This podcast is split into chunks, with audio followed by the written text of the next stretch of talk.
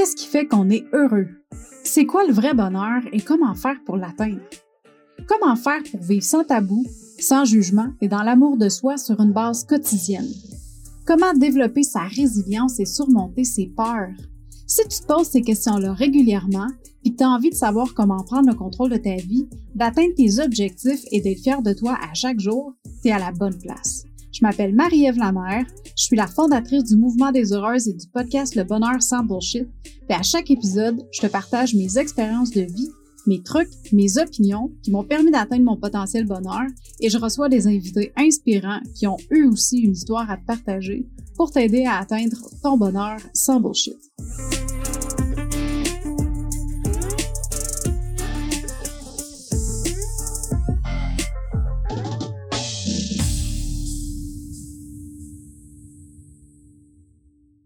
Allô ma belle heureuse, re-bienvenue pour un autre épisode du podcast Le Bonheur sans Bullshit. Moi c'est Marie-Ève. Bienvenue si c'est ta première fois sur le podcast et merci euh, d'être là avec moi aujourd'hui. Puis si c'est pas ta première fois, ben ben merci tout court d'être là avec moi.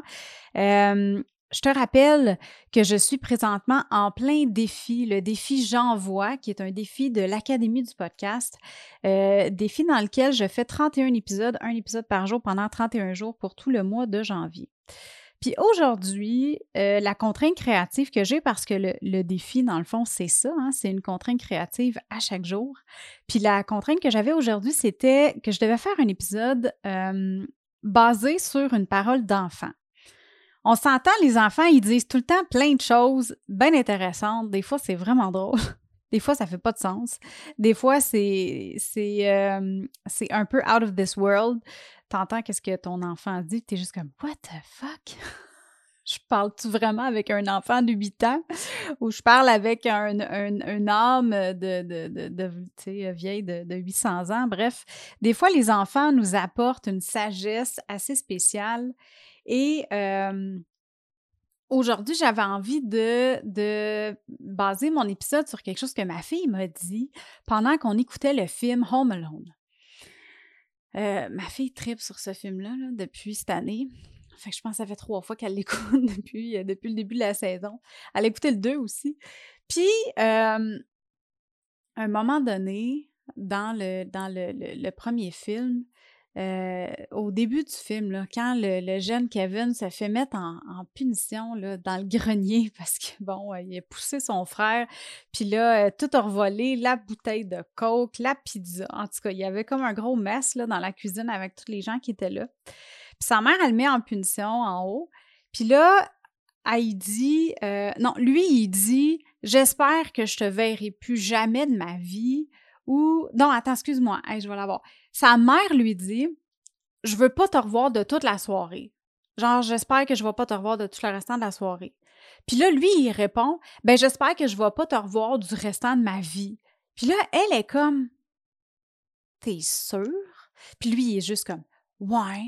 Puis là, elle dit, ben, répète-le, peut-être que ton vœu va se réaliser puis que ça va arriver, tu sais. Puis là, il répète encore, j'espère que je te reverrai plus jamais de ma vie. Bon, puis là, on connaît la suite de l'histoire. Puis là, ma petite, elle me regarde puis elle me dit, maman, hein? Maman, tu me dirais jamais ça, hein? Que, que, genre, tu veux pas que, tu veux pas me revoir du restant de la soirée? Puis là, j'ai dit, ben non, Rosalie, pourquoi je te, mais non, je te dirais pas ça, tu sais.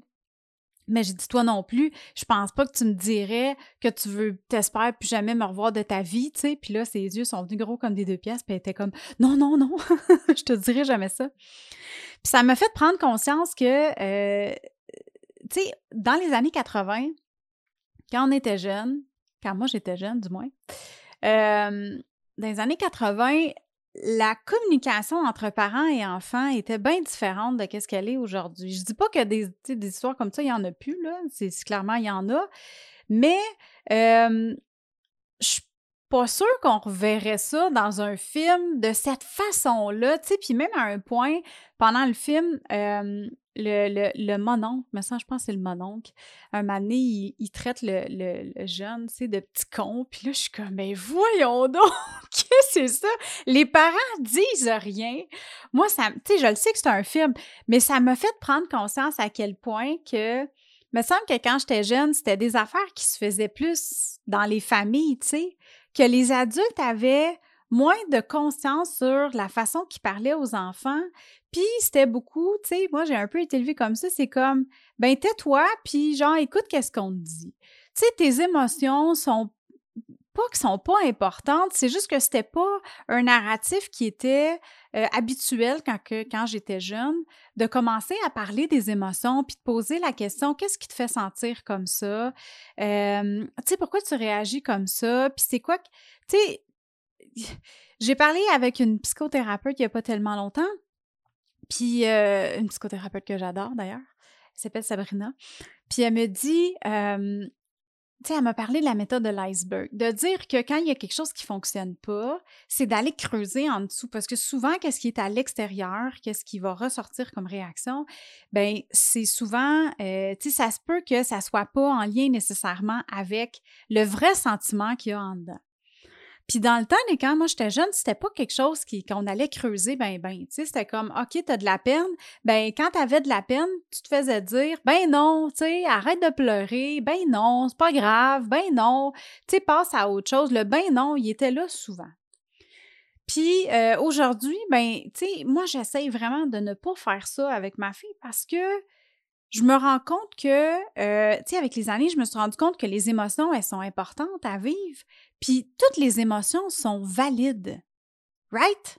Toutes les émotions sont valides. Fait que quand tu ressens une émotion, c'est correct d'accepter cette émotion-là.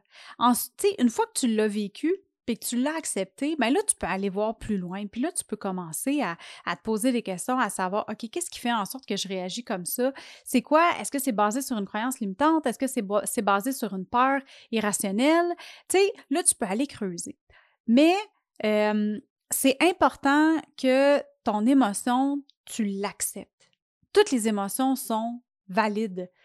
Puis euh, c'est ça. Fait que ça m'a fait penser à ça. J'avais, c'était ma petite, ma petite réflexion du jour que j'avais envie de partager avec toi.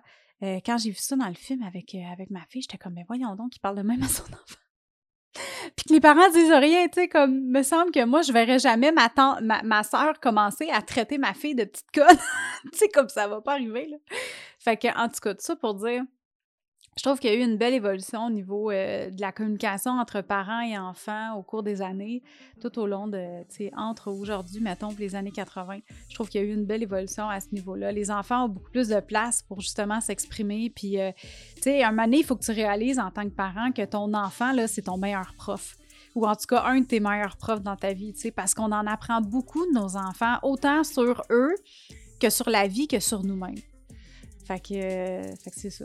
Fait que je te laisse avec ça, euh, ma chère heureuse, euh, sur cette réflexion-là. Puis, ben, on se parle demain pour un nouvel épisode. Allez, bye, là!